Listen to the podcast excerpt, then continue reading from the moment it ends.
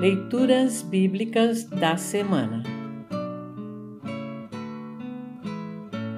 O trecho do Antigo Testamento para o 22º domingo após Pentecostes está registrado em Jeremias, capítulo 31, versículos 7 a 9.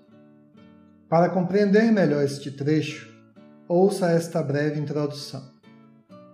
O profeta Jeremias exerceu seu ministério profético entre os séculos 7 e 6 a.C.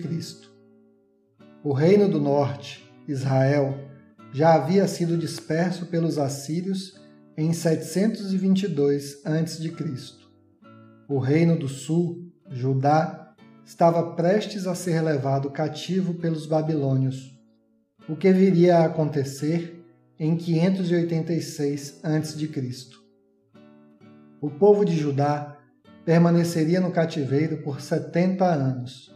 Jeremias 25, 11 e 12, após os quais Deus mesmo traria os remanescentes de volta à terra na qual habitavam. Deus não deixaria ninguém para trás, nem mesmo os mais fracos como os cegos e os aleijados, e os mais frágeis, como as gestantes e parturientes. Os versos proféticos do trecho que segue ecoam a mensagem do salmo desta semana, Salmo 126. Os que um dia saíram chorando voltarão cantando e orando, cheios de alegria, pois Deus os salvou Deus intervém na história e transforma situações e vidas. Ouça agora Jeremias, capítulo 31, versículos 7 a 9.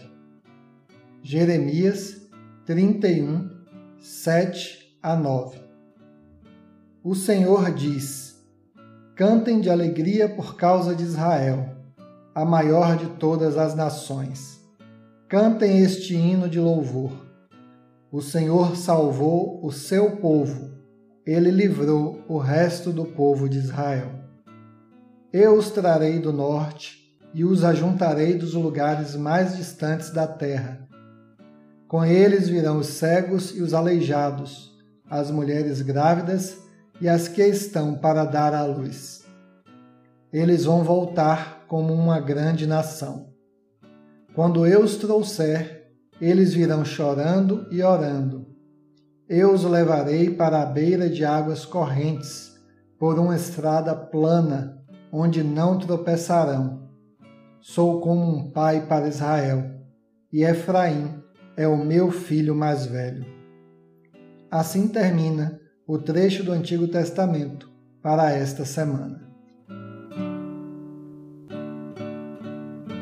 Congregação Evangélica Luterana Redentor Congregar, Crescer e Servir.